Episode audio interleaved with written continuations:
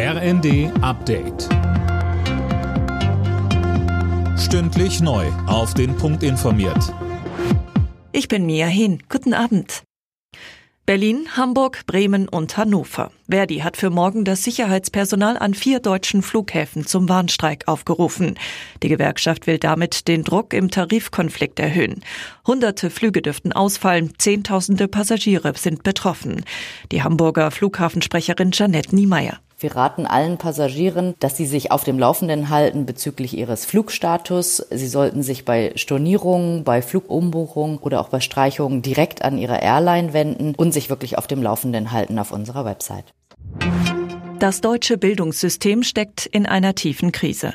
Das hat Bildungsministerin Stark-Watzinger der Bild gesagt. Sie fordert tiefgreifende Reformen. Bund, Länder und Kommunen müssten endlich an einem Strang ziehen. Stark-Watzinger kritisiert unter anderem, dass die Digitalisierung so schleppend vorankommt. Am Dienstag gibt es in Berlin auf Einladung der Ministerin einen Bildungsgipfel. Bayern, NRW und Schleswig-Holstein wollen prüfen lassen, ob die vom Bund geplante Krankenhausreform verfassungsgemäß ist. Die Gesundheitsministerien der drei Länder haben ein Rechtsgutachten dazu in Auftrag gegeben. Im Kern geht es um die Frage, ob Berlin zu weit in die Kompetenzen der Länder hineinregiert. Die Ampelkoalition will die Krankenhäuser künftig in drei Versorgungsstufen einordnen und entsprechend finanzieren.